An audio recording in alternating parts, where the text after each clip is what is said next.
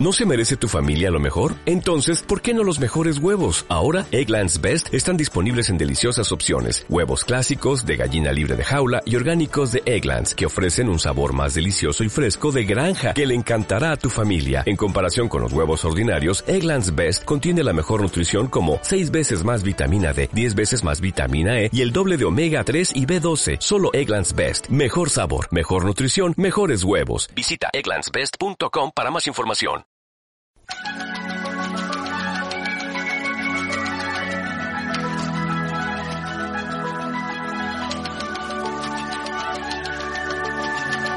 Con Michel Casas, acordes y letras.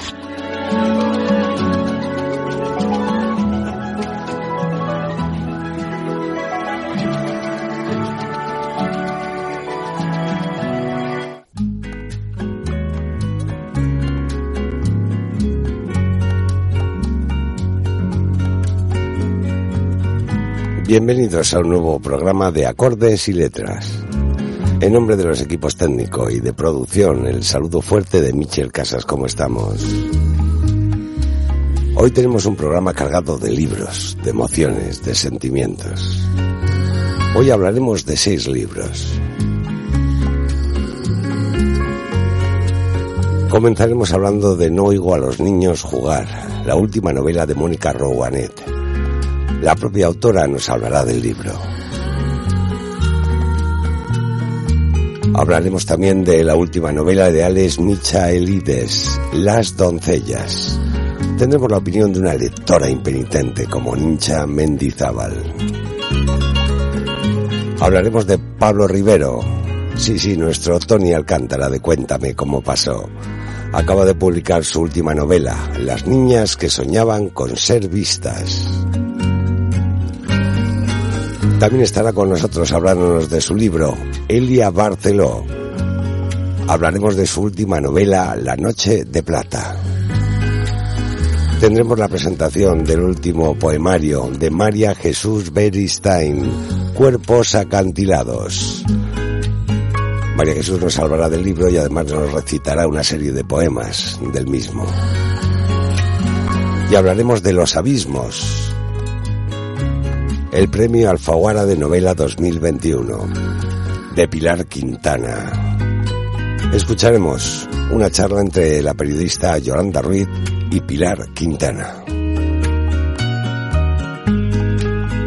Todo esto y mucho más en acordes y letras. Con Michel Casas. Acordes y letras música y cultura.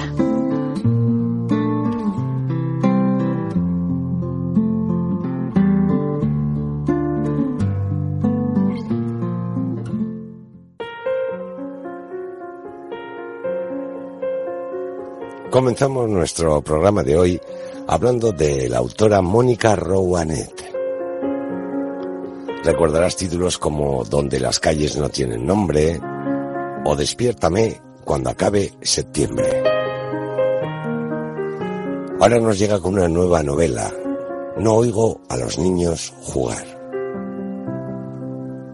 Mónica Roanet nació en Alicante y desde los siete años vive en Madrid, donde estudió filosofía y letras. Especializada en pedagogía por la Universidad Pontificia de Comillas, posteriormente cursó estudios de psicología en la UNED.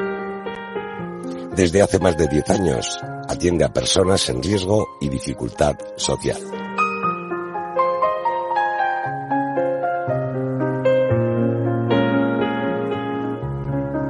Tras un grave accidente de coche, Alma, una joven de 17 años, sufre un shock postraumático y es ingresada en una clínica psiquiátrica ubicada en un antiguo edificio rehabilitado.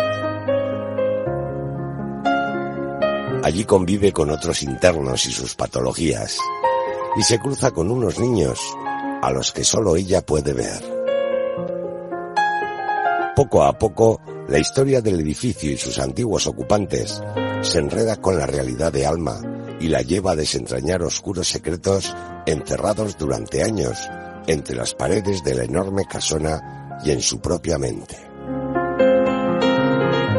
Vamos a escuchar a la propia autora que nos lo contará mucho mejor. Hola, soy Mónica Roanet, autora de No igual los niños jugar.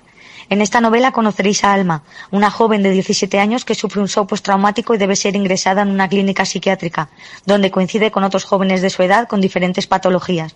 Durante su estancia en la clínica conoce también a dos niños que solo ella parece ver. Normalmente mis novelas surgen de personajes, pero en esta ocasión la historia ha surgido de un espacio, un edificio encerrado en Madrid, eh, que antes había sido una antigua residencia de niños sordos. El, edificio está rodeado por jardines y está es invisible desde la calle. Y yo yo no lo conocía. Y este es el que me ha marcado la historia los personajes que surgen algunos surgen de leyendas que tiene el edificio y, y todo el ambiente el, el de misterio que envuelve toda la historia. Esta es una historia en la que aprenderemos a empatizar con los que son diferentes os animo a leerla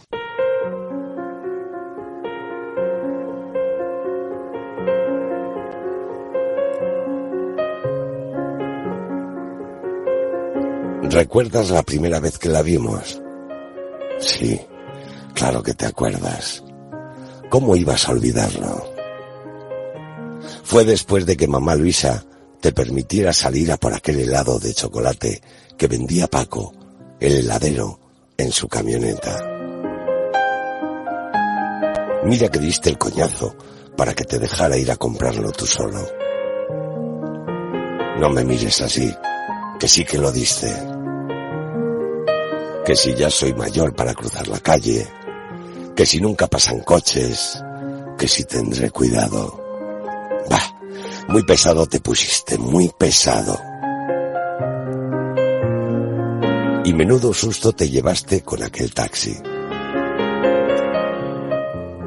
Estoy seguro de que te pusiste a berrear. No hacías más que lloriquear por cualquier cosa hasta que ella llegó.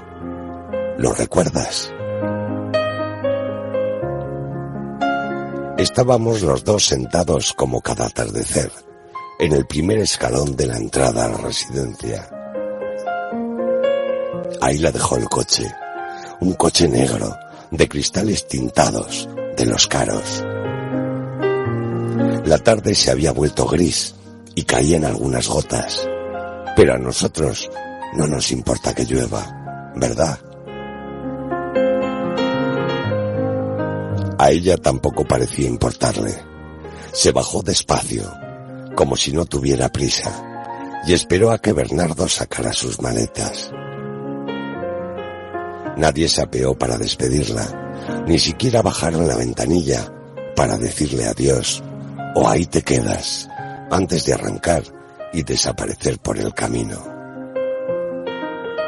Nada. Ella tampoco lloró, como hacen casi todos cuando llegan. ¿Verdad que no lo hizo? No, Señor, no lo hizo, sino que se quedó ahí, bajo las ramas de los olmos medio pelados, apretando las manos hasta que se le blanquearon los nudillos mientras contemplaba el largo edificio de cinco plantas. La mayoría de los nuevos ni siquiera lo miran. Siguen a Bernardo por las escaleras sin dejar de lamentarse. La vimos cerrar los ojos mientras la saliva atravesaba su garganta.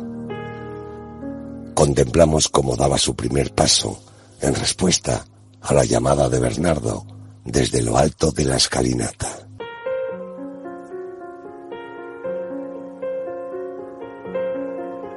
Nos fijamos en su cuerpo estilizado, tan liviano que sus pisadas solo acariciaban los adoquines. Y distinguimos las muñequeras blancas asomaban bajo las mangas de su jersey. Los dos sabíamos bien que eran vendas que escondían los cortes de sus brazos. Ya las habíamos visto antes. Y por un segundo al pasar a nuestro lado, aquella chica delgada y paliducha, de ojos enigmáticos, nos miró.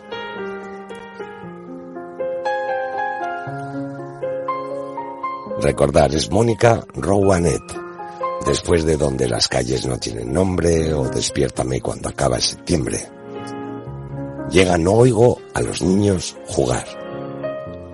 Un thriller realmente trepidante y lleno de suspense que te mantendrá enganchado hasta las últimas páginas. Otra queridísima autora de esta casa como es Elia Barceló, a quien después escucharemos con su última novela, dice lo siguiente. Una novela que ahonda con sensibilidad e intriga en la exclusión social y el dolor de ser distinto, sin renunciar a una absorbente trama de misterio. Las páginas se pasan sin sentir. Víctor del Árbol ha dicho, hay puertas que no deberían abrirse, silencios que nos advierten, pero nunca hacemos caso. O el compañero Juan Diego Guerrero de Onda Cero dice, Mónica Rouanet tiene la extraordinaria cualidad de describir a la perfección lo mejor y lo peor del ser humano. Pues recordarlo, no oigo a los niños jugar. La nueva novela de Mónica Rouanet.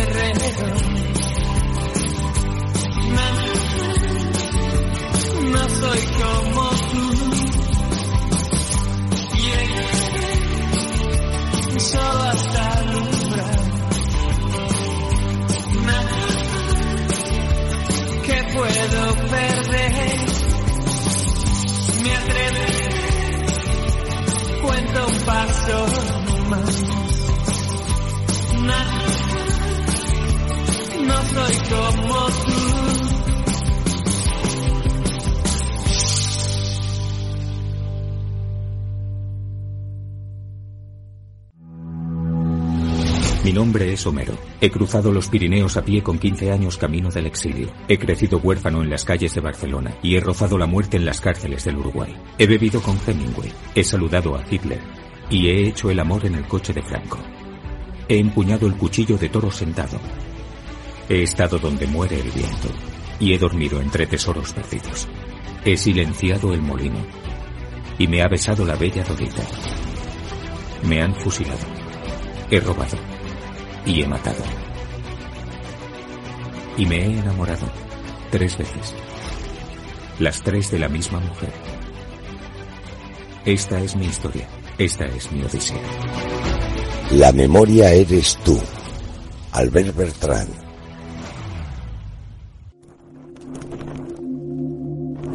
Costa da Morte es el último lugar de Europa en el que se pone el sol, el último sitio del continente en el que hay luz.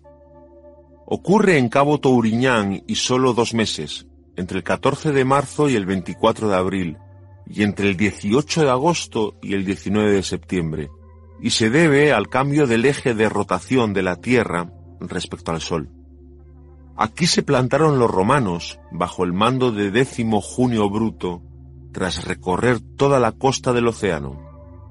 Vieron desde el monte del Cabo Finisterre, horrorizados, cómo el sol se caía al mar poco a poco hasta ser tragado por él, y dedujeron que no había más mundo que el lugar en el que estaban, que más allá, donde el sol había desaparecido, se precipitarían desde el mar al abismo. Una chica misteriosa. Un caso abierto. Un verano de hace 25 años que aún no terminó. Miss Marte, el nuevo libro de Manuel Javois. Vive el fenómeno que ha enganchado a más de un millón de lectores. Tras el éxito de Reina Roja y Loba Negra, llega la novela más esperada, Rey Blanco, por el autor más vendido en la historia del thriller español, Juan Gómez Jurado, Rey Blanco, publicada por Ediciones B. Con Michel Casas. Acordes y letras.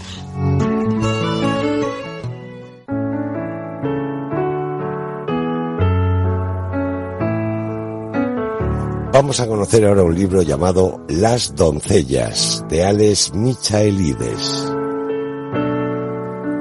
Estoy seguro que este libro, según empiece a leerse, según la gente empiece a hablar del boca a oreja, estoy segurísimo que va a funcionar muy bien porque es un gran libro.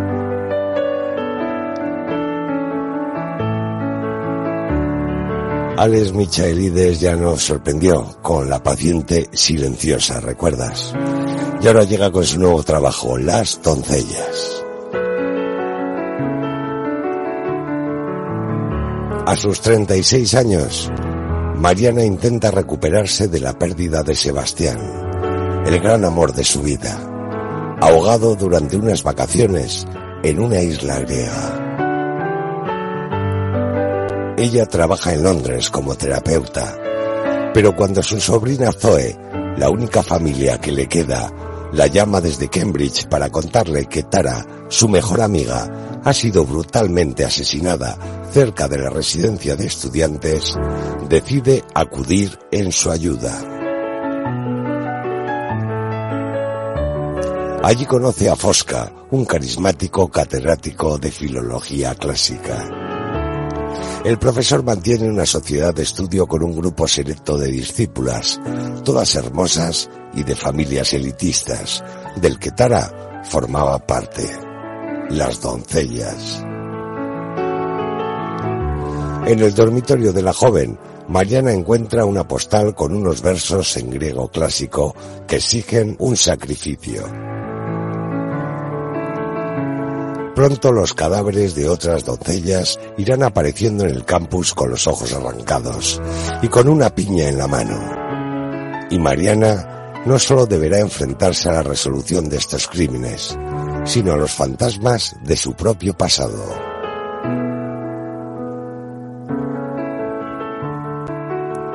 David Baldacci ha dicho de esta novela, es un libro adictivo de primer nivel. Pero además de David Baldacci, yo quiero la opinión de una lectora. Una lectora que además es una gran profesional del mundo del libro, Onincha Mendizábal.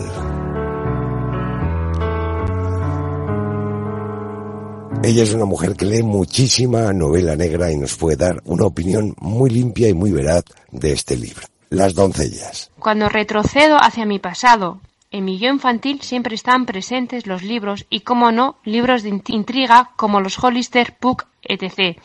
No sé si tendrá que ver todo esto en la elección de una carrera universitaria, porque claro, estudié psicología y la psicopatología, mente criminal me fascina. De ahí que el thriller sea uno de los géneros literarios que más me gusten.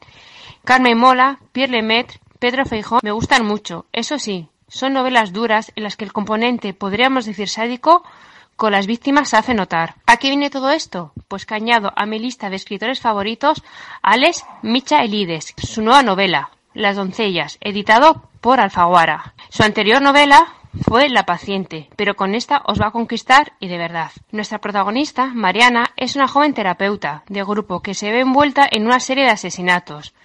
Y todo empieza cuando su sobrina Zoe le llama para decirle que su amiga Tara ha desaparecido y poco después aparece muerta. El asesinato de Tara no será el único. Mariana está totalmente afectada por la muerte de su marido Sebastián. El componente psicológico está presente en toda la novela, en cómo los sucesos de la infancia, la vida adulta pueden determinar la vida de una persona. Como diría Sigmund Freud, la represión como mecanismo de defensa ante la vida para evitar el dolor, en cómo la mente juega con nosotros. Te engancha el perfil psicológico de los personajes, la mezcla de debilidad y fortaleza de Mariana, el narcisismo del profesor Fosca. El final es digno, da un giro de 180 grados que no te lo esperas ni te lo supones. A veces lo visual, la sangre, los cadáveres, es lo que más terror nos produce. Pero la manipulación, la sumisión, en ocasiones vemos solo lo que queremos ver. Pero las personas tienen un lado oscuro, pulsión de vida, pulsión de muerte, os lo recomiendo. Yo también os lo recomiendo. Como decía Onincha Mendizábal, es un libro para recomendar, que engancha y que el final es increíble.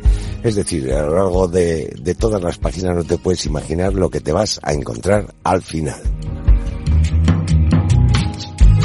180 grados es poco para el giro que da la novela.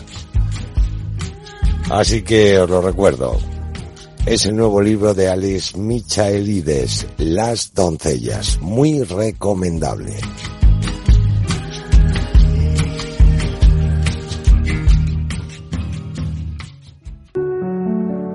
Con Michel Casas.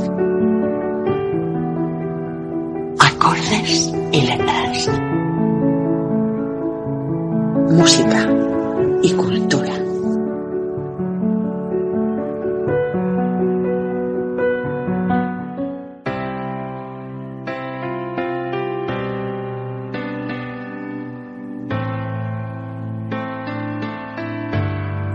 Con su oscuro y enérgico estilo, va acorralando al lector página tras página, para noquearlo en el último capítulo.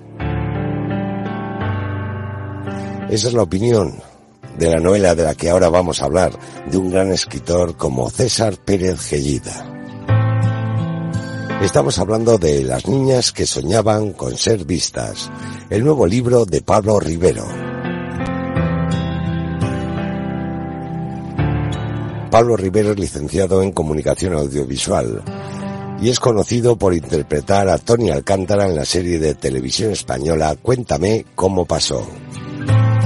Trabajo que combina con personajes en películas como De tu ventana a la mía de Pablo Ortiz, Proyecto Tiempo de Isabel Coixet, No me pidas que te bese porque te besaré de Albert Espinosa o La noche del hermano de Santiago García de Leaniz.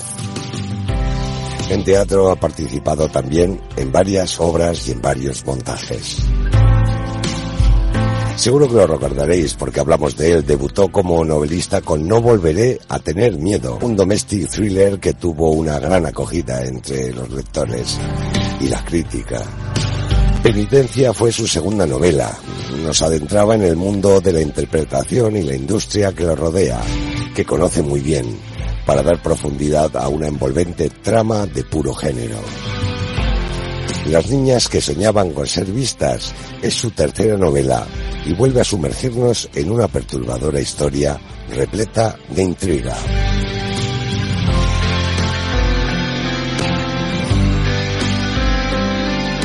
Laura García Hernández, una niña de 14 años, ha desaparecido.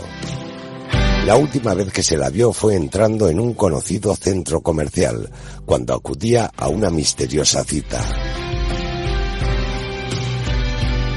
A los pocos días aparece descuartizada en el aparcamiento de la planta baja. El cuerpo presenta mordeduras de animal, pero su hermano Jaime insiste en que fueron causadas por un ser humano. Todo se complica cuando Pablo, un publicista que trabaja en la agencia más prestigiosa del país, sospecha que el asesinato puede estar relacionado con la muerte de algunas famosas influencers.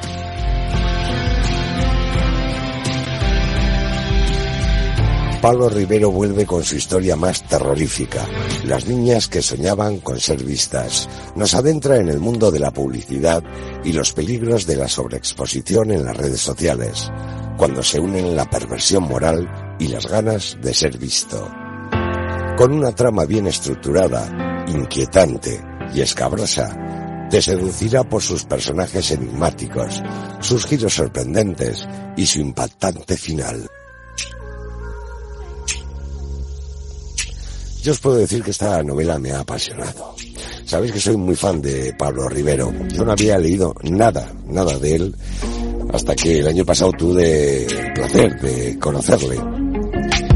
Y ahí hablamos pues de sus dos primeros libros. Empecé por el segundo, por penitencia, y la verdad es que me encantó. Y después me leí No volveré a tener miedo. Y bueno, realmente no me encantó, me apasionó. Y ahora tenemos un nuevo trabajo, Las niñas que soñaban con ser vistas. Su libro durete, ¿eh? Durete. Pero os aseguro que os engancha desde la primera hasta la última página y hasta el final no os podéis ni imaginar cuál es el resultado de toda la trama. Además, claro, tiene, tiene un, problema entre comillas, que es que el protagonista se llama Pablo también, ¿no? Y él es Pablo Rivero. Y sin querer en tu mente mientras estás leyendo, pues te imaginas a él viviendo el personaje principal de Pablo, ¿no? Y bueno, realmente es muy, muy curioso, ¿no? Ese contraste entre la imagen que tenemos de él como actor y la imagen que da este personaje, este Pablo, que es el principal de esta novela. De verdad que os la recomiendo de todo corazón, las niñas que soñaban con ser vistas de Pablo Rivero os aseguro que vais a quedar encantados de ella. Recordarlo, las niñas que soñaban con ser vistas de Pablo Rivero. No te pierdas la novela de culto en Japón y éxito internacional. 6-4 de Hideo Yokoyama. Un thriller con giros inesperados que te atrapará. 6-4. Publicada por Ediciones Salamandra. La pesadilla que ningún padre podría soportar.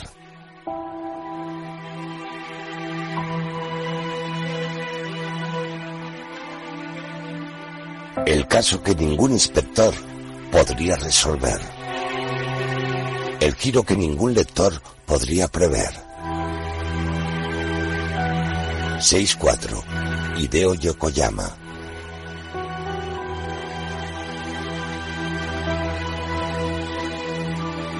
Publicada por Ediciones Salamandra.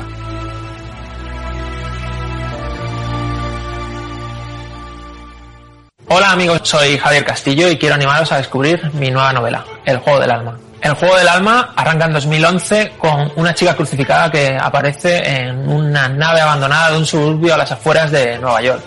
Paralelamente, Miren Trix, una periodista de investigación del Manhattan Press, recibe un extraño sobre en el que encuentra una Polaroid de una chica amordazada eh, en el interior de una camioneta. A partir de ahí se intentan conectar ambas historias y se debe descubrir si todo está conectado o si es fruto de la omnipresente casualidad. Vuelve Javier Castillo.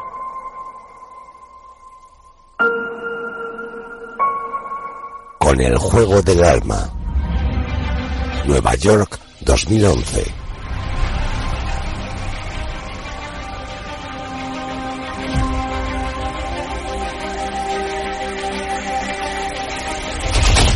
Una chica crucificada.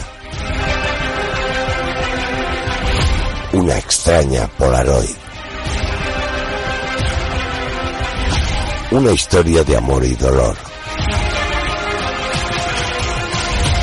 Un juego en el que se apuesta lo más preciado.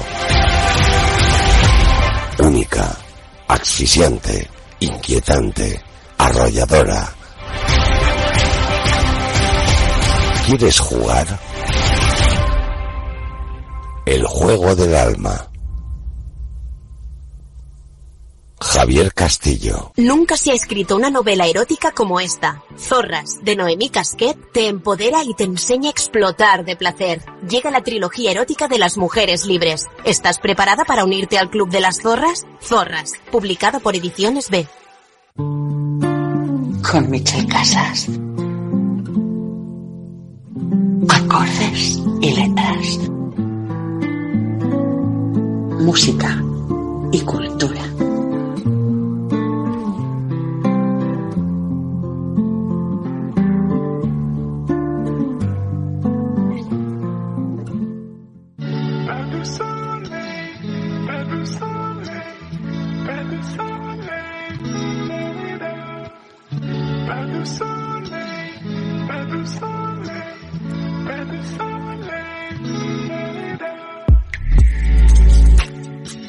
Viena 1993. Una niña desaparece en un mercadillo de Navidad. Viena 2020. La policía encuentra un esqueleto infantil en el jardín de una casa de las afueras.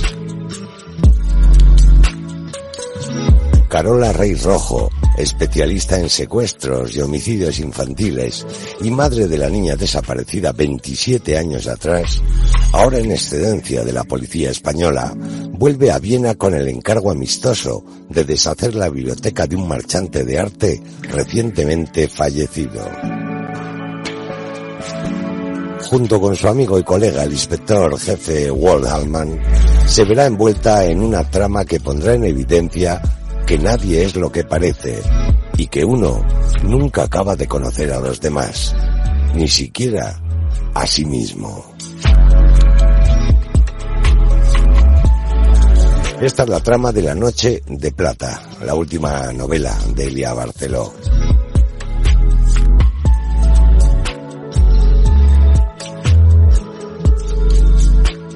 En este programa hemos hablado de muchísimas novelas de Elia Barceló. Y esta última yo quería que supierais que me ha encantado. Tuve el placer y el honor de leerla prácticamente un año antes de su publicación. Es de esas novelas que no puedes dejar de leer, pero por nada del mundo. Ya sabéis que Elia escribe magistralmente bien.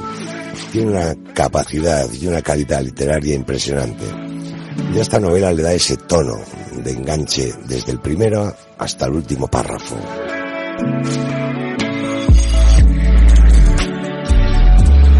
Pero seguro que nos lo cuenta mucho mejor su propia autora, Elia Barceló. Hola, soy Elia Barceló y mi novela, de la que me gustaría hablar ahora un poquito, se llama La Noche de Plata. Esta vez es una novela eh, negra, digamos un poco más clásicamente negra que otras que he escrito. Es una novela en la que se presenta un caso de un tema bastante duro, que es la desaparición de niños pequeños y los crímenes contra niños pequeños.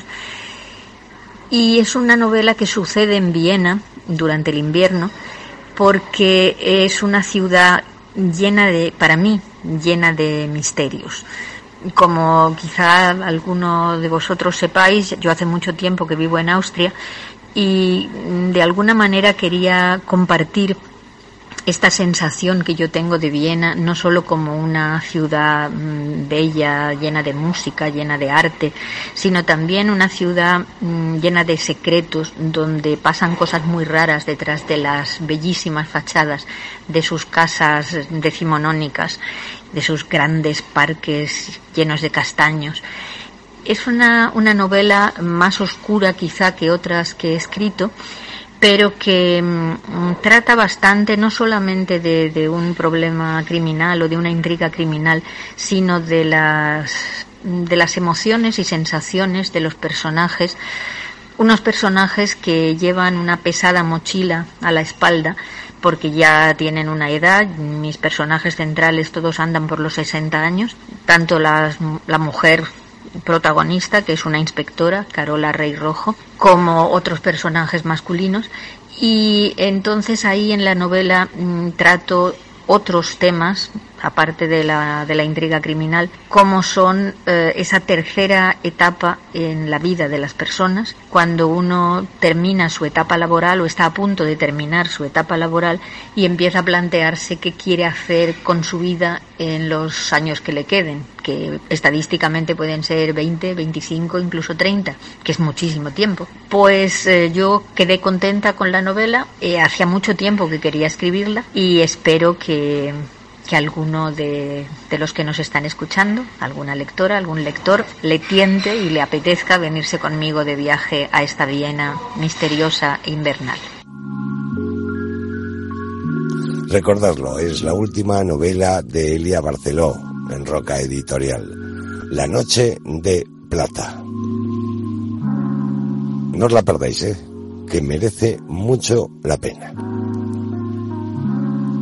Continuamos adelante en acordes y letras. Mía con tu pelo edredón, de terciopelo que me pueda guarecer. Si me encuentra en cueros el amanecer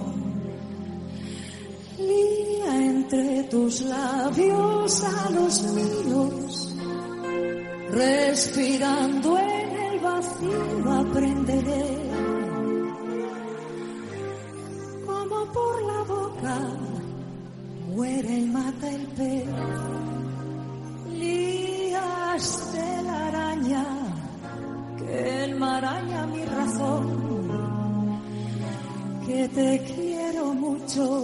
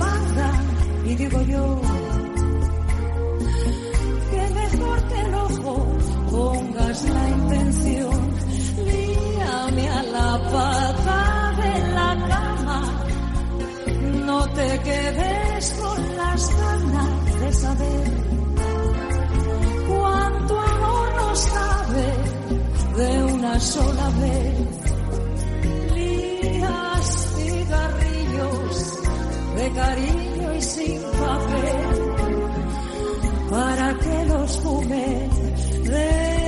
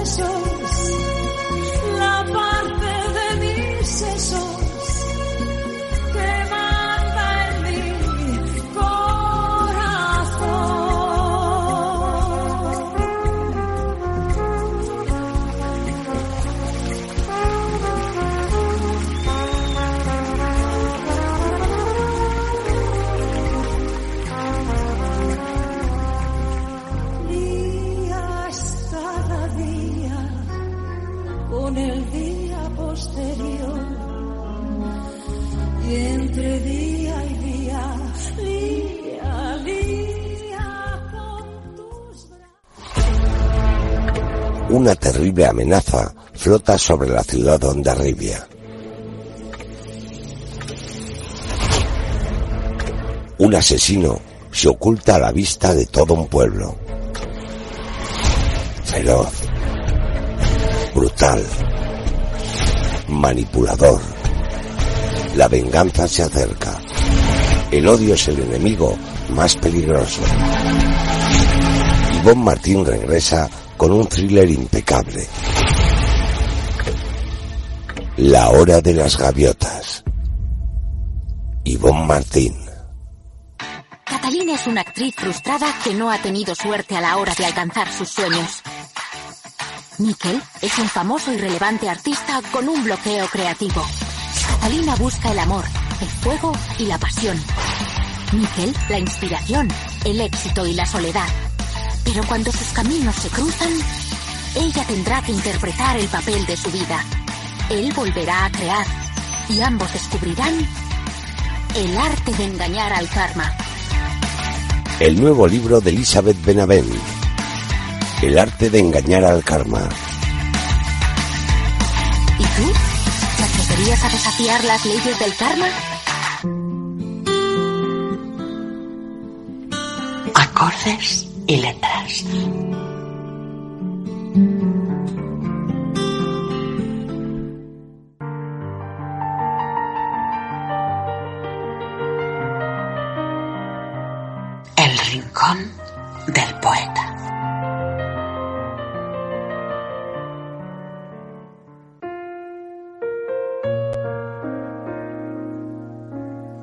No podía ser de otra manera, nuestro rincón del poeta, hoy se lo hemos dedicado a una querida poeta donostiarra, María Jesús Beristain.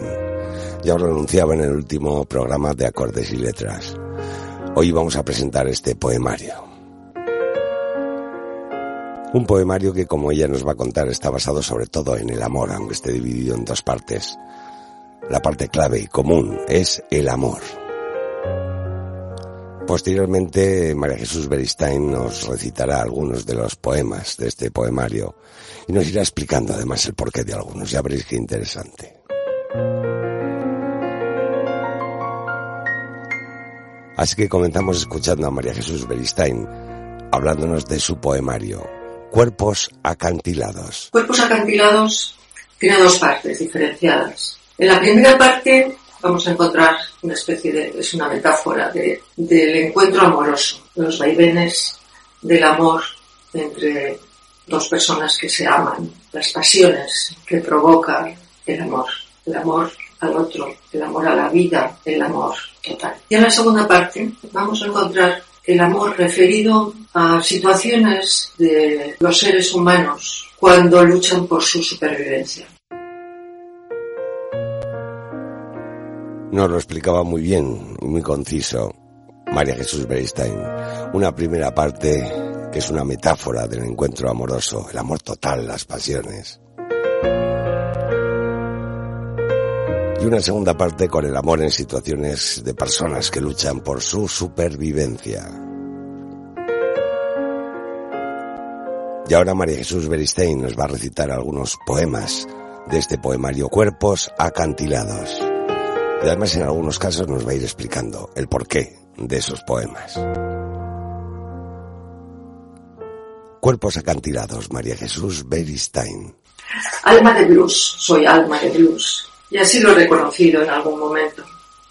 ¿Para qué esconderme de las paredes perforadas con piezas de locura, esfinges que son presencia perdonavidas a mi espalda, o de vuestros mudos rostros en blanco y negro compasivo, almas de luz, amuletos para mis desvaríos. Si muero cuando se desatan como lamentos de un saxo los finos hilos de un jazz a medianoche al otro lado del silencio. Cuando eres joven, a veces ocurre que no vives el momento presente, que no te das cuenta de lo maravilloso que es vivir el momento conscientemente. Es una pena que se te pasen situaciones sin darte cuenta de que estás viviendo lo mejor de la vida. No hubo tiempo de beber de tus pechos conmovidos. Era cuando tuve frío.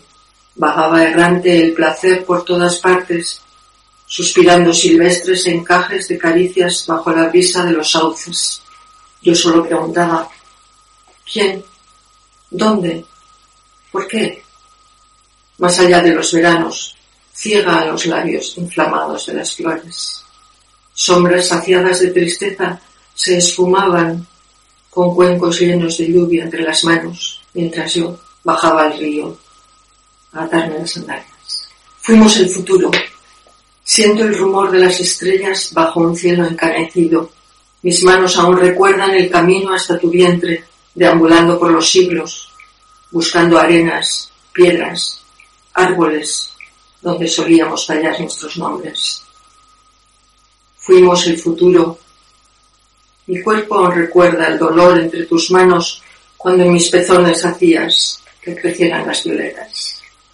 Te asaltan a veces imágenes de cuando eras una niña ilusionada y pensabas que, que todo iba a ser posible. Todo lo que tú soñabas era un poco la antesala de lo que ibas a conseguir en la vida. Y ahora ves esas imágenes, o por lo menos yo veo esas imágenes y me hacen sonreír. Cristales rotos. Amanece un cielo turbio de invierno. La arena se ha quedado dormida en los relojes. La vida llega a ser a veces como un crisol de cristales rotos. Algo se me quedó olvidado a la intemperie. No recuerdo haberlo guardado en el baúl de los abandonos. Quizás fue el aroma de los días o el crujiente sonido de las tostadas de pan y mantequilla. Quizás la ilusión que pintaba al margen de las líneas rojas de mis cuadernos de niña. O los sueños que colgaba como cuajados de estrellas por las paredes y que nunca alcanzaba mi pericia. A pesar de que cosía mi espalda pañuelos como altas alas blancas. A veces eh, la vida te lleva, tus propias decisiones te llevan a, a, a crear un personaje eh, público, vamos a decir, y que te escondes de alguna manera detrás de una máscara. Pero ocurre a veces que se abre una grieta y por ahí se cuela alguien que te descubre vulnerable. Imagínate. Sé que te imaginas que soy el silencio de la palabra escrita que yace ya sin llanto por las alcantarillas, muriendo como los colores de las mariposas cuando llega el invierno y mutan en paisajes saciados de sombras. Puedes imaginarte que como un monigote juego con el viento sur, que me dejo llevar, que vuelo y que me escondo de todo, y que me rompo a veces como los cristales de los escaparates, o que me lleno el corazón de luz, fabulando con las farolas de las calles. Puedes imaginarte que puedo ser la melodía que tiembla al atardecer sobre las olas cuando el viento azota y cabalgo sus rutas vertiginosas haciendo el amor con las mareas y que dejo huellas azules sobre la arena cuando me duermo y es abril entre los brazos de la luna. Puedes imaginarte que antes de ti quise ser la amante del nunca jamás, antes de que estallaran los rostros de las guerras y mi inocencia, cuando sabía que nada sería para siempre y que después de dar muchas vueltas en el tío vivo todo seguiría igual. Imagínate que yo fuera la piel de la incómoda pregunta que no deseas. Y tú, el espejo donde yo sabría que habitaban mis respuestas. Esa antigua cantinela que sigue sonando y se renueva en las decadentes terrazas donde nos sueña la lluvia.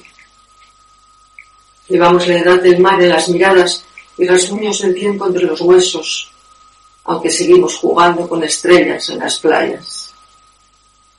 Imagínate que no quisiéramos reconocernos en el significado de la ausencia, que pudiéramos morder la materia de la muerte en los labios jugosos del amor eternamente, a pequeños sorbos, como un misterio interminablemente gozoso.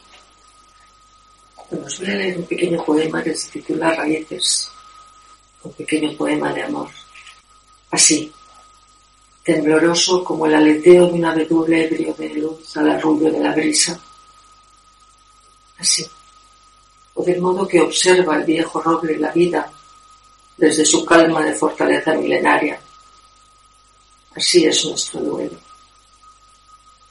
Raíces, urdiendo mimbres de pasión descarnada por los bosques, esculpiendo penumbras bajo tierra para habitar la cópula de las caricias ahí donde se entierran leyendas de sangre y ya no palpita el exilio ni duele la lluvia.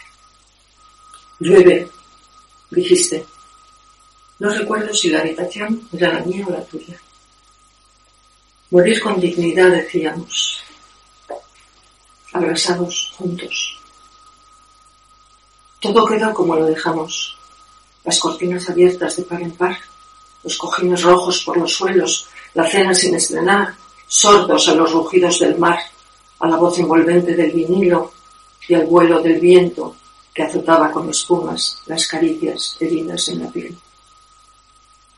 Todo quedó quieto en la pequeña muerte de la memoria.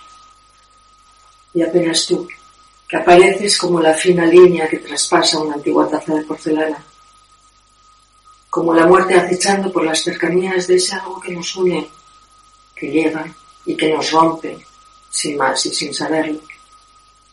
No me preguntes por qué, amor, no me preguntes.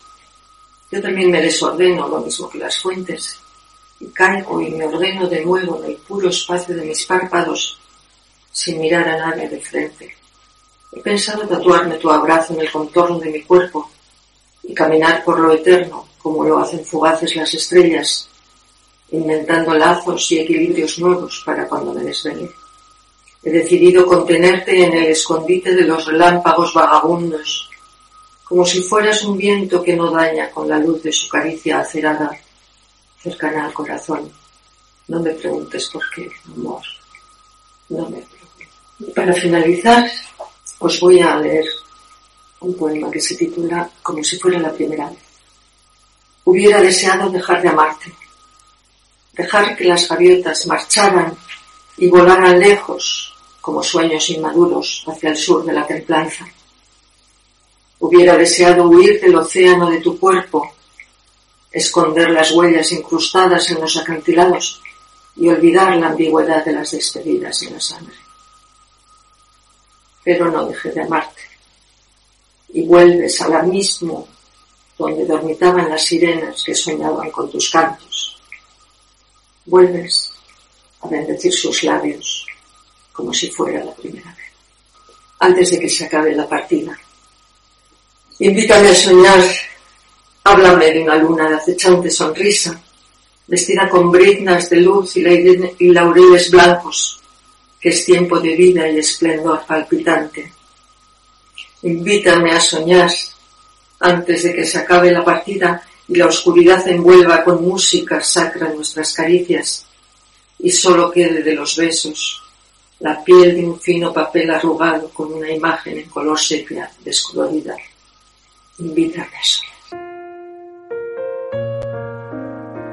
Esta es solo una pequeñísima muestra de todo este poemario, Cuerpos acantilados de María Jesús Beristain recordarle un poemario dedicado al amor en todos sus conceptos.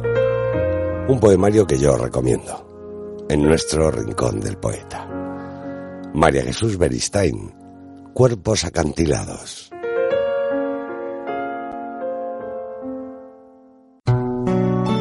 Con Michel Casas.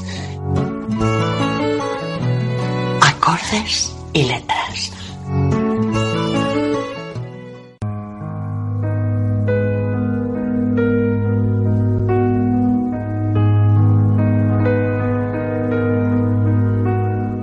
Vamos a conocer ahora la novela ganadora del premio Alfaguara de Novela 2021, Los Abismos de Pilar Quintana. Pilar Quintana es una escritora colombiana, nacida en Cali. Es autora de cinco novelas y un libro de cuentos. En 2007 fue seleccionada por el Gay Festival entre los 39 escritores menores de 39 años más destacados de Latinoamérica. Recibió en España el premio de novela La Mar de Letras por coleccionistas de polvos raros. Participó en el International Writing Program de la Universidad de Iowa como escritora residente y en el International Writers Workshop de la Universidad Bautista de Hong Kong como escritora visitante. Con su novela La perra, traducida a 15 lenguas, fue finalista del Premio Nacional de Novela y del National Book Award y ganó el Premio Biblioteca de Narrativa Colombiana y un Pen Translate Award y ha ganado ahora el premio Alfaguara de Novela 2021 por Los Abismos. Libro del que vamos a conocer ahora un poco más.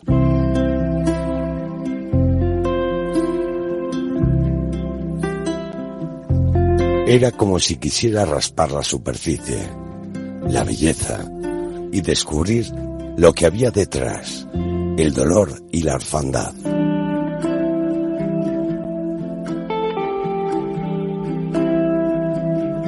Claudia vive con sus padres en un apartamento invadido por plantas que se estiran para tocarla. Como todas las familias, la suya contiene una crisis y solo hará falta que algo o alguien llegue a detonarla. Cada quien tiene un punto de quiebra en la infancia y Claudia, la protagonista de esta historia, narra desde la expectación y la mirada aguda de cuando fue una niña, los hechos que abrieron las grietas por donde se colaron los peores temores, aquellos que son irreversibles y empujan al borde del precipicio.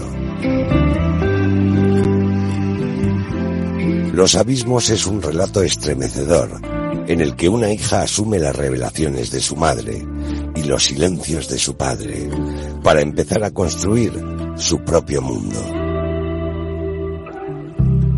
Tras el éxito de La perra, Pilar Quintana consolida con esta novela el importante lugar que ha conquistado en las letras hispanoamericanas. con el telón de fondo de un mundo femenino de mujeres atadas a la rueda de una noria de la que no pueden o no saben escapar, la autora ha creado una historia poderosa, narrada desde una aparente ingenuidad que contrasta con la atmósfera desdichada que rodea a la protagonista. Con una prosa sutil y luminosa en la que la naturaleza nos conecta con las posibilidades simbólicas de la literatura y los abismos son tanto los reales como los de la intimidad.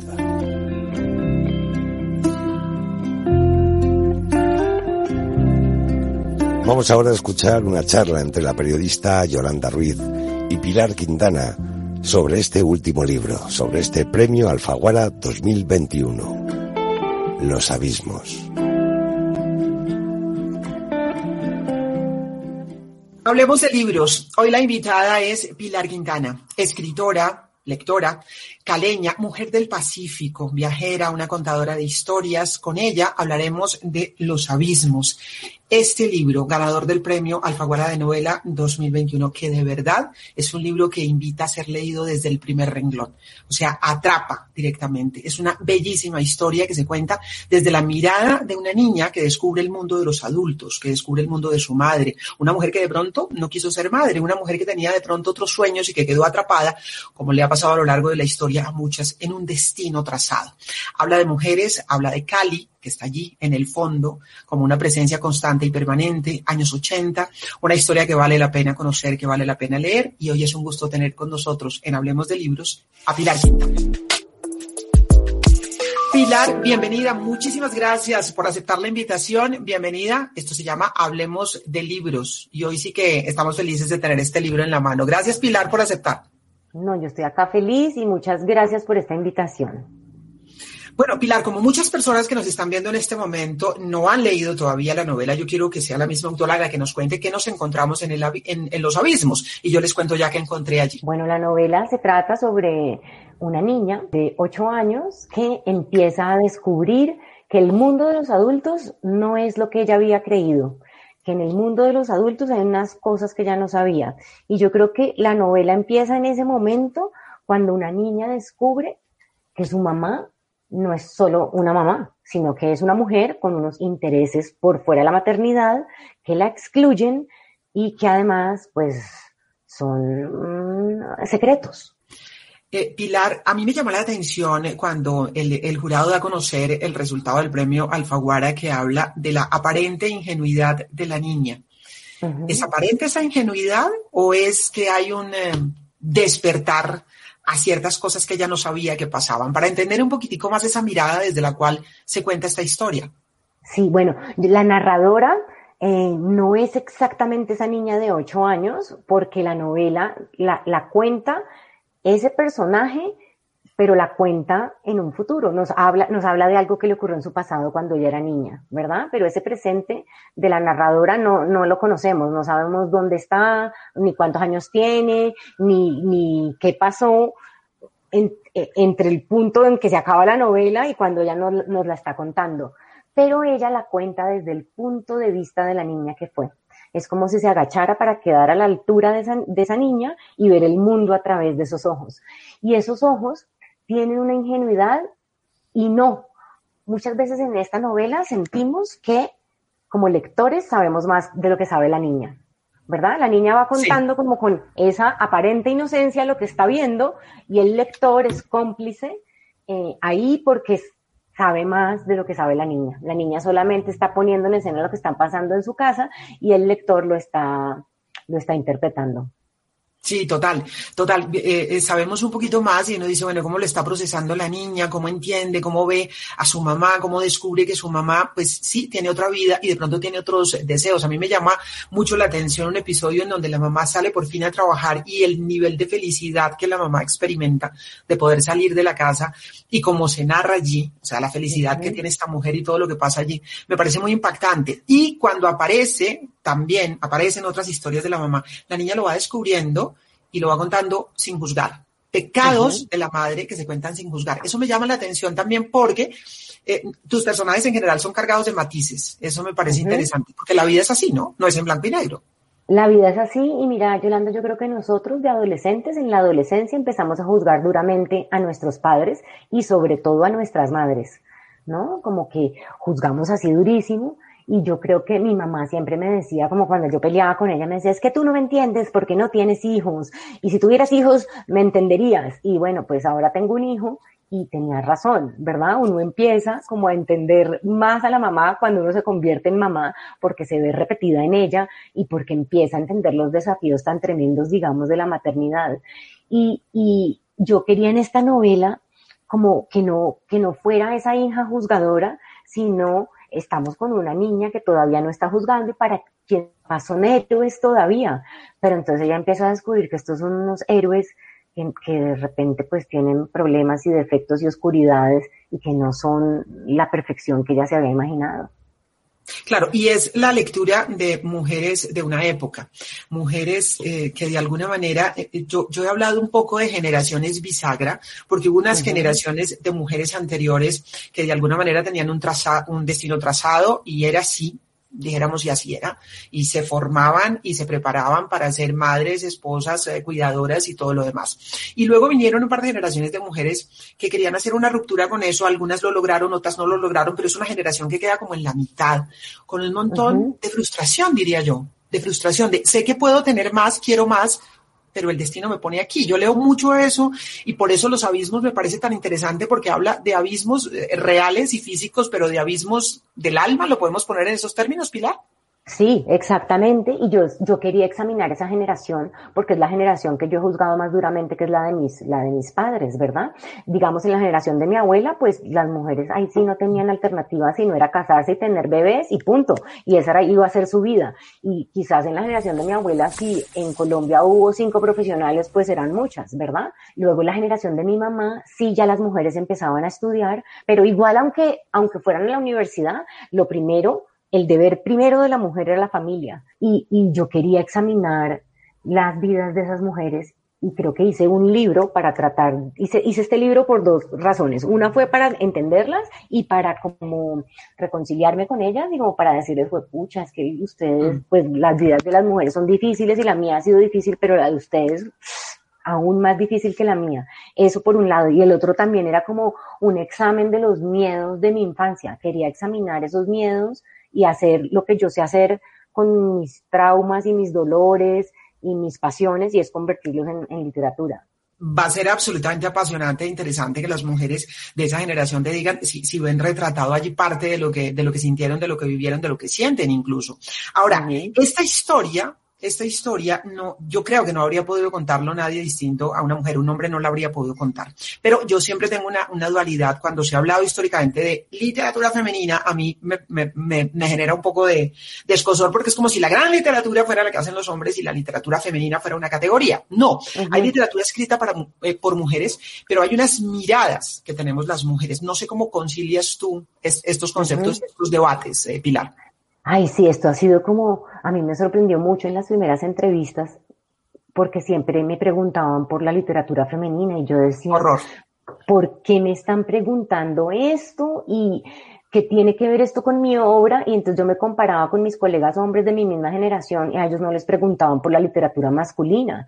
Y entonces yo empecé a, a pensar y a pensar en ese tema, y yo recuerdo que había en ese momento, digamos, estamos hablando de principios de los 2000, pero en los 90 hubo unas grandes escritoras destacadas que escribían una literatura que era hecha por ellas mujeres y que era hecha, se suponía, no sé si hecha para, pero que la, su público lector eran de mujeres, ¿verdad?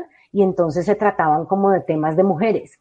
Y entonces yo decía, bueno, de pronto eso es la literatura y eso es lo que yo estoy haciendo, no porque yo no concebía que mis, que yo estaba haciendo una literatura para que fuera leída solo por mujeres, yo, para que fuera leída por seres humanos. Y no se trataba solo de mujeres, se trataba de los seres humanos, ¿verdad? Entonces a mí esa, esa categoría me fastidiaba. Y además porque esa etiqueta de lo femenino estaba asociado como con una literatura menor que trataba esos temitas de mujeres que son como eh, el, erotismo o la maternidad, esas cositas que no son interesantes. Pues pucha, y como no van a ser interesantes ni importantes si son los temas y los problemas y los intereses de media humanidad. Ahora, si hay cosas que podemos hablar las mujeres, de las que y que eh, un hombre pues puede hablar de ellas, pero les toca imaginarlas porque no las ha vivido.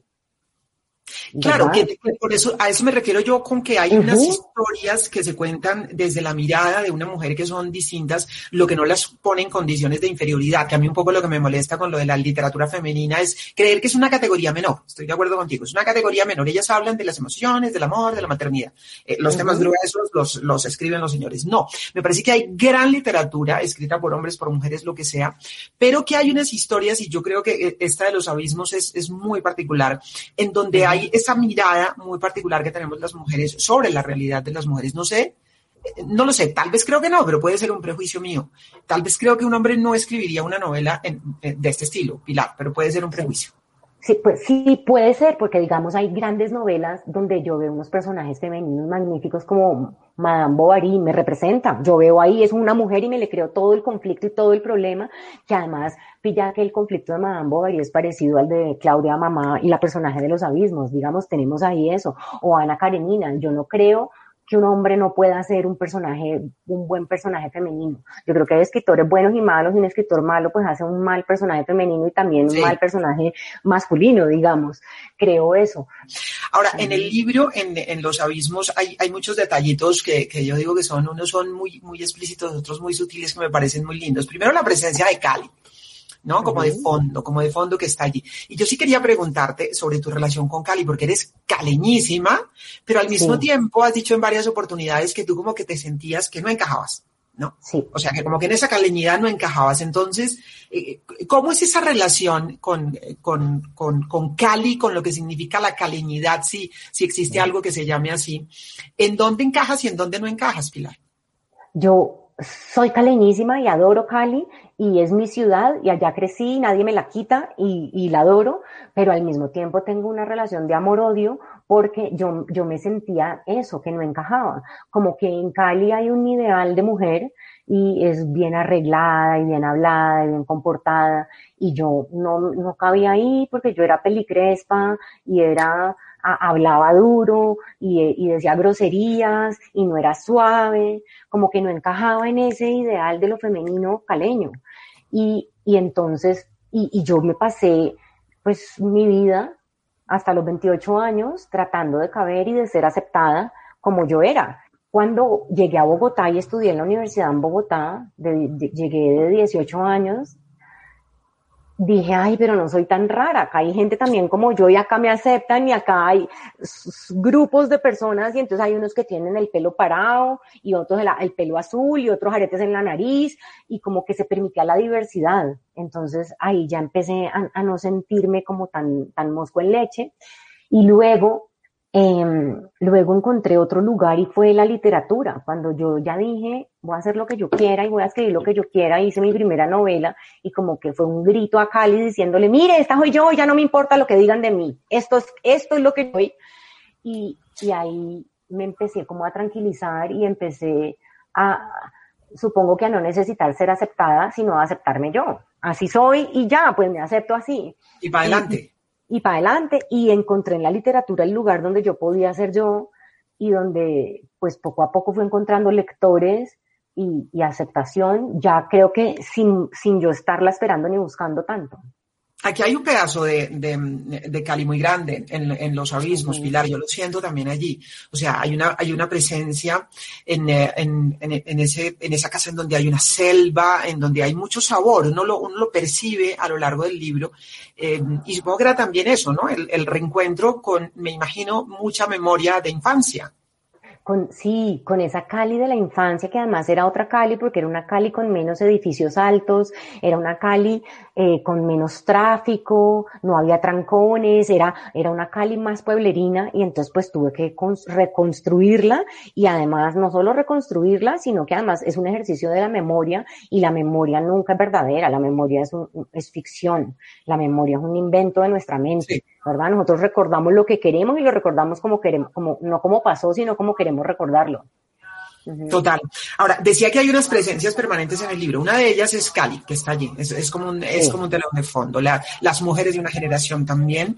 Pero me parece que hay unas, unos detallitos sutiles como el de las revistas en donde hay eh, datos de la realeza y de la moda y, y que uh -huh. aparecen en distintos momentos del libro eh, y quisiera que nos contaras un poquitico sobre esa presencia de esa relación de esta mujer con las revistas y lee permanentemente revistas, revistas, revistas, revistas femeninas, ¿no? Entonces sí. me parece, te lo pongo entre comillas también, pero me parece que es un detalle interesante y un poquito lo que quisiste eh, contar con ese detalle en particular que lo noto presente en varios momentos del libro. Sí, yo, yo creo que en los 80 pues no había redes sociales y teníamos las revistas que eran como unas ventanas a los mundos de las celebridades. Y a mí me impresionaba mucho y cuando ya empecé a leerlas, porque uno al principio pues veía solo las fotos y en las fotos aparecían las princesas, no sé, aparecía la princesa Diana, divina, con un vestido largo en una fiesta y súper glamurosa y con las joyas y luego uno leía el artículo y esta mujer tenía bulimia y el marido y ella eh, no se llevaban bien y no se querían y, y ella y la, la, la, la, parentela real la odiaba y le estaba poniendo cachos con el profesor de equitación y entonces y entonces como que era mentira o sea el empaque y la tapa mostraba una cosa y la realidad era que esta mujer esta, era miserable. Y a mí me parece que muchas veces en, en esta sociedad, yo no sé si solo la caleña, pero en el lanzamiento del libro hablábamos sobre cierta clase media alta, digamos el estrato 5 y el estrato 6, donde hay eso, donde las parejas, no sé, se están divorciando, pero llegan al club cogidas de la mano, como si todo estuviera perfecto y, y, en su casa cuando nadie los ve están en un infierno. y es, es, es un poco era lo que yo quería poner en escena en los abismos, retratar esa, esas, esa distancia entre las máscaras que nos ponemos para funcionar en la sociedad y para mostrarnos y, y, y, y lo de adentro, ¿no? La, la, distancia que hay entre esa máscara y, y la verdad, y lo que está claro. pasando adentro. Y, y entonces las revistas para mí eran fundamentales para mostrar eso, porque esas revistas de chiquita empezaron a mí, esas revistas que en mi casa a mostrarme el mundo de los adultos y la oscuridad del mundo de los adultos ese, ese mundo de la apariencia que hoy está en las redes sociales, porque pasa lo mismo, ¿no? En las uh -huh. redes solamente se ve lo bello, solamente se ve lo, lo hermoso, las sonrisas, pero no, no, no, sabemos lo que está pasando más allá. Ahora, eh, Pilar, ¿en qué momento ya dices soy escritora? ¿En qué momento de la vida te reconoces como escritora? Yo desde muy chiquita escribía y me gustaba escribir y entonces elegí una carrera que fue comunicación social y entonces en las primeras como clases de redacción dije, no, yo no quiero ser periodista, yo no quiero redactar, sino que yo quiero hacer ficción. Y eso también lo supe tempranísimo en mi carrera, como en primer semestre. Y entonces empecé a irme por el lado de la escritura de libretos, porque era escritura y era, ficción. Y pues uno no puede salir de la universidad a escribir libros y vivir de eso, porque pues quién se lo va a publicar y uno está muy inmaduro todavía para escribir libros. Y entonces eh, eh, me, me especialicé en eso y entonces yo salí de la universidad y mi, mi, mi, trabajo era ser libretista de televisión, era escritora, o sea, soy escritora de toda la vida. De siempre, Pero de siempre, desde de niña. Siempre, de siempre y siempre he vivido de, escri de escribir. Yo, yo empecé a vivir de escribir libretos, luego fui, luego renuncié a eso y fui, es, eh, escribí redactora de textos publicitarios, también vivía de escribir en, en, en una agencia de publicidad y a los 28 dije, no, esto no, yo necesito escribir, es lo mío. Y renuncié a todos esos trabajos, vendí lo que tenía y escribí una novela de una publicista que estaba muy aburrida con su vida y decidía renunciar todo y vender todo para irse de viaje y convertirse en escritora. Y, eh, y, llega el viaje al Pacífico porque yo decía cuando comenzamos esta charla que, que, Pilar es, es, lectora, es escritora, es viajera, eh, porque ha viajado por el mundo, porque estuvo viviendo unos años en, eh, en la selva del Pacífico. Eh, cuando lee uno La Perra, pues entiende también ahí que está ubicada en el Pacífico. Y a propósito de eso, eh, pues Pilar, quiero tengo dos preguntas en la cabeza hoy primero, a, antes de que lo olvide porque mencioné La Perra. Eh, difícil escribir Los Abismos después del éxito de La Perra. Algunos escritores quedan como varados, como preocupados, porque es que La Perra es un, es un éxito, eh, traducción a un montón de idiomas, etcétera. Y entonces uno después de eso no queda como que, uy, ¿y ahora con qué voy a salir?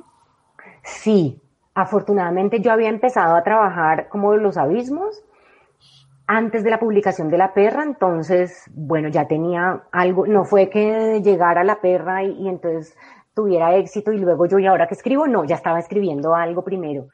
Y segundo, pues yo ya tengo 49 años y ya he tenido muchos sub y bajas en mi carrera de escritora. Yo publiqué mi primera novela y le fue bien, la segunda le fue bien también, y entonces a mí me nombraron en Bogotá 39, y para uh -huh. mí eso fue un gran honor porque yo era una escritora pequeña, era una escritora joven, pero sobre todo pequeña comparada con grandes escritores que quedaron en Bogotá 39, que se habían ganado premios y eran conocidísimos y vendían y tal. Yo no, yo era una escritora poco conocida, digamos. Y allí yo sentí eso, ahí yo sentí ahora que Ahora, lo qué siguiente, susto. qué susto, porque me dijeron que yo era una de las escritoras más prometedoras de América Latina. Ahora me toca. Y sí, lo estamos viendo, claro que sí pero ahí, ahora me toca probar eso. Y escribí una novela y no le fue bien, le fue muy mal. Y no tuvo buena crítica, no tuvo ni siquiera crítica, que es peor. Si hubiera tenido mala crítica, uno dice, pero bueno, emocionó tanto a los críticos porque estaba mal que tuvieron que escribir. No, ni siquiera. O sea, pasó sin pena ni gloria. Luego cerraron la editorial en la que yo publicaba, que era Norma. En fin, fue como un bajonazo así como escritora. Y entonces creo que, y fueron años, esto duró años. Entonces yo creo que cuando me pasó esto, yo ya estaba curada, yo ya había aprendido mucho de esa experiencia. ¿No? Y, y lo otro que te quería preguntar, sí, Pilar, es, es el Pacífico. Es decir, ¿qué significó esos años que pasaste en el Pacífico, en la selva, en una vida distinta? ¿Qué significó para ti como persona, como ser humano y como escritora también? Yo encontré un hogar y yo yo quería morirme en el Pacífico y que me enterraran allá en el cementerio de Huanchaco porque yo era huanchaqueña, había encontrado un lugar donde, donde, donde era feliz para mí. y para mí yo estoy súper agradecida con el Pacífico porque además de eso, además de, de, de, de darme un hogar, en el Pacífico, el Pacífico, así como la maternidad, me han, me han servido como material literario. Y, y algo que a mí me pareció fundamental es como que vivir allá me puso en perspectiva y me dijo, oiga, usted no es tan importante, usted es apenas un ser humano, es decir, un animalito chiquitico. Y, y lo grande es la naturaleza, ¿no? Que a veces en la ciudad, como la ciudad es una obra tan grande del ser humano, entonces sentimos que el ser humano es muy importante y muy grande. Uno viviendo en la selva se da cuenta que uno es otro animal y ya, y que la naturaleza, eh, eh, eh, que la naturaleza es el poder y nosotros somos, somos solamente como sus siervos. Pilar, ¿cómo nace un libro? Es decir, ¿hay un proceso de parto de alguna manera? Pregunto por, por los abismos. ¿Cuál, ¿Cuál, es la historia de los abismos? ¿Hay un momento en que pan, hay un chispazo y hay una idea? ¿O esto es un proceso, se va cocinando? ¿Cómo es el asunto? Todo al mismo tiempo y, y o sea, cada libro es un, su, su, propio como universo de construcción. Digamos que yo me acuerdo cuando terminé mi primera novela, dije, ay, ya sé cómo se hace una novela, qué bueno que aprendí y empecé a hacer la segunda y no me sirvió de nada todo lo que había aprendido para hacer la primera.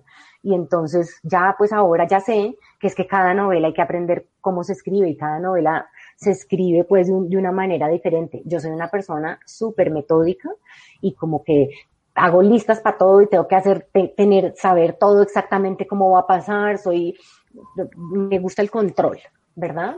Y eh, pues conozco el método del guionista porque así fue como me, como me eduqué como escritora. Y entonces yo, yo sigo ese método, pero en los abismos no me funcionó. Yo tenía ya mi listado de las acciones narrativas que tienen que pasar para que la historia se cumpla y yo empecé a contarlas y en algún momento, después de bastantes borradores, me di cuenta, la historia de esta que está escribiendo no es la de la adulta deje esa de lado y escriba la de la niña, que es la que quiere ser escrita. Y entonces, pues yo soy terca y quería seguir el plan que yo, que yo tenía y me tocó pelear con ese plan y decirle, oiga, de mala, vamos a contar es esta otra. Porque la historia, eh, la historia reclama lo suyo también. La historia, sí. los personajes van diciendo, vámonos por aquí, vámonos por aquí. Pilar tenía su plan, metódica, uh -huh. yo también soy de planes y cosas de esas. Yo no quiero seguir el, la ruta, pero de pronto la historia se cuenta. Pilar, ¿por qué escribes?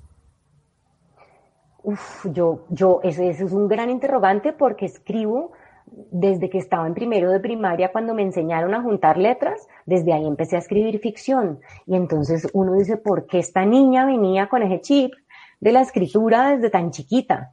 No sé, entonces todo lo que diga es, es inventado porque no tengo ni idea por qué escribo, pero sí sé que eh, la escritura es mi lugar para entender el mundo y para relacionarme con él como es donde yo entiendo lo que me pasa, donde proceso mm, los dolores, traumas, miedos, las cosas que me pasaron. Eh, ahí es donde, donde entiendo el mundo, eh, donde pienso, donde conozco, donde aprendo. En, no sé por qué lo escribo, pero sí sé para qué. Uh -huh. ¿Para qué? Para entenderme y entender el mundo. Pilar, ¿para qué sirve un premio? El premio Alfaguara que acaba de recibir Los Abismos, obviamente le da muchísimos más lectores, eh, pero ¿qué significa para Pilar Quintana este premio? Y si lo esperabas o no, son muchísimos, es que es, son muchísimos los escritores que mandaron, que mandaron sus, sus novelas a este premio, eh, y la ganadora es Pilar Quintana. Sí, pues es muy impresionante y yo mandé la novela al premio, eh, eh, pero no me la esperaba que lo iba a ganar, porque a mí me parece que eso es muy difícil. Eh, mira que yo soy escritora hace muchos años y los amigos de mi papá, que son unos señores de ochenta y pico de años, no me han leído porque dicen yo que vamos a leer a esa muchachita, ¿verdad? Eh, y ahora fueron y compraron mi libro y, y, compraron La Perra y dijeron, bueno, hay que leerla porque hay una gente que está diciendo que pues no es una muchachita, parece ser que es una escritora. Parece ¿verdad? ser que es una escritora y de las ¿verdad? grandes en este momento en el mundo, hay que leerla. Entonces, entonces yo creo que, que pues esto hace que unos señoros por allá digan, le damos a esta muchachita a ver qué, parece que, parece que algo está haciendo, sirve para eso y también es tan difícil vivir uno de los libros y el premio tiene una bolsa que es importante y entonces eso me va a permitir eh, tener un tiempito de tranquilidad para dedicarme a escribir. ¿Sigue siendo difícil vivir de los libros? Para ti, incluso que eres una, una eh, eh, escritora exitosa con varias obras, antes incluso de los abismos, yo insisto mucho en, en la, en la perra que ha llegado a mercados internacionales muy importantes. ¿Aún así es difícil, Pilar, vivir Sí. tranquilamente y cómodamente de la escritura? Sí, sí, en este momento yo estoy como pudiendo hacerlo, pero porque también tengo un esposo que aporta mm, la mitad, ¿verdad? Y, eh, y- pero además son muy poquitos los escritores que llegan a vivir de sus libros. Uno vive de, de actividades relacionadas con el mundo de los libros, digamos, pero vivir de las regalías de los libros sí es muy difícil. Difícil, es difícil. Pero en buena hora llegó el premio Alfaguara. La recomendación, lean Los Abismos de Pilar Quintana, se lo leen en una sentada. A mí me pasó eso. O sea, de eso de no poder soltarlo, lea, lea, lea, lea, lea. De verdad, muy, muy disfrutado. Estamos ante una gran escritora, una de las grandes escritoras eh, en este momento y vale la pena leer Los Abismos. Pilar, ha sido un gusto, ha sido un honor de verdad tenerte en este espacio. Muchísimas gracias. Muchas gracias a vos, Yolanda. Qué gusto haber estado acá. Pilar Quintana y su novela Los Abismos, premio Alfaguara 2021. Muy, pero muy recomendada esta novela. Seguro que la van a disfrutar.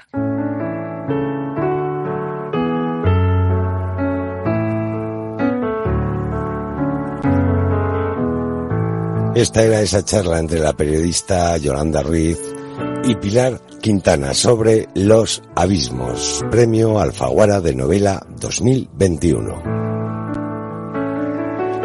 Muchísimas gracias Yolanda por esta excelente entrevista y muchísimas gracias a Pilar Quintana por desgranarnos toda esta novela, este premio Alfaguara 2021.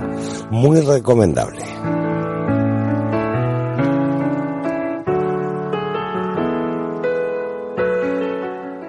Patagonia, Argentina, 1991. Un volcán cubre tu pueblo de ceniza. Acaban de secuestrar a tu mujer. Tu día apenas ha empezado.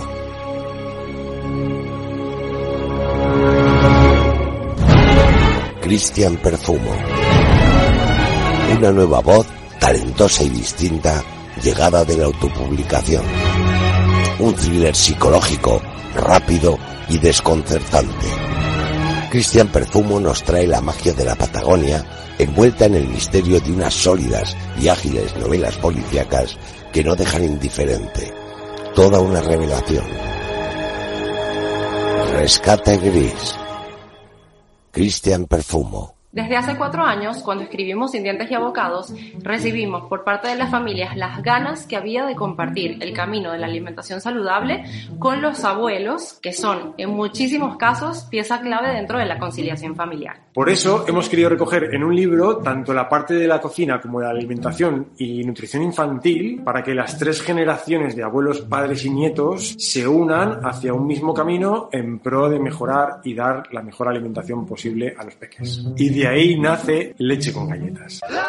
De los autores de Sin Dientes y Abocados llega Leche con Galletas con Juan Yorca y Melisa Gómez.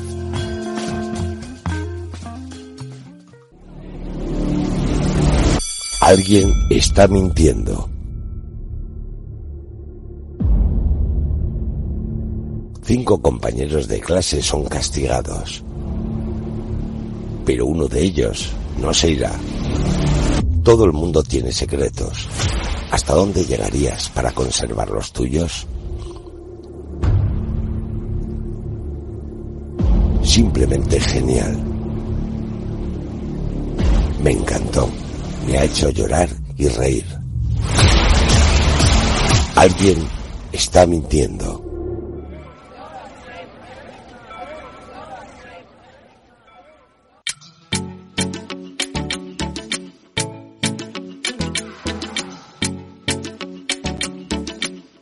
Y esto ha sido todo por hoy en Acordes y Letras. Hemos hablado de seis libros muy importantes. No oigo a los niños jugar, de Mónica Rouanet.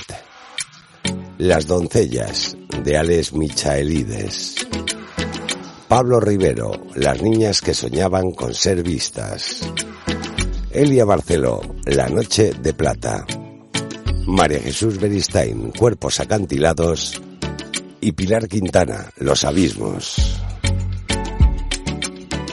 En nombre de todo el equipo de producción y en nombre de todo el equipo técnico, el saludo fuerte de Michel Casas.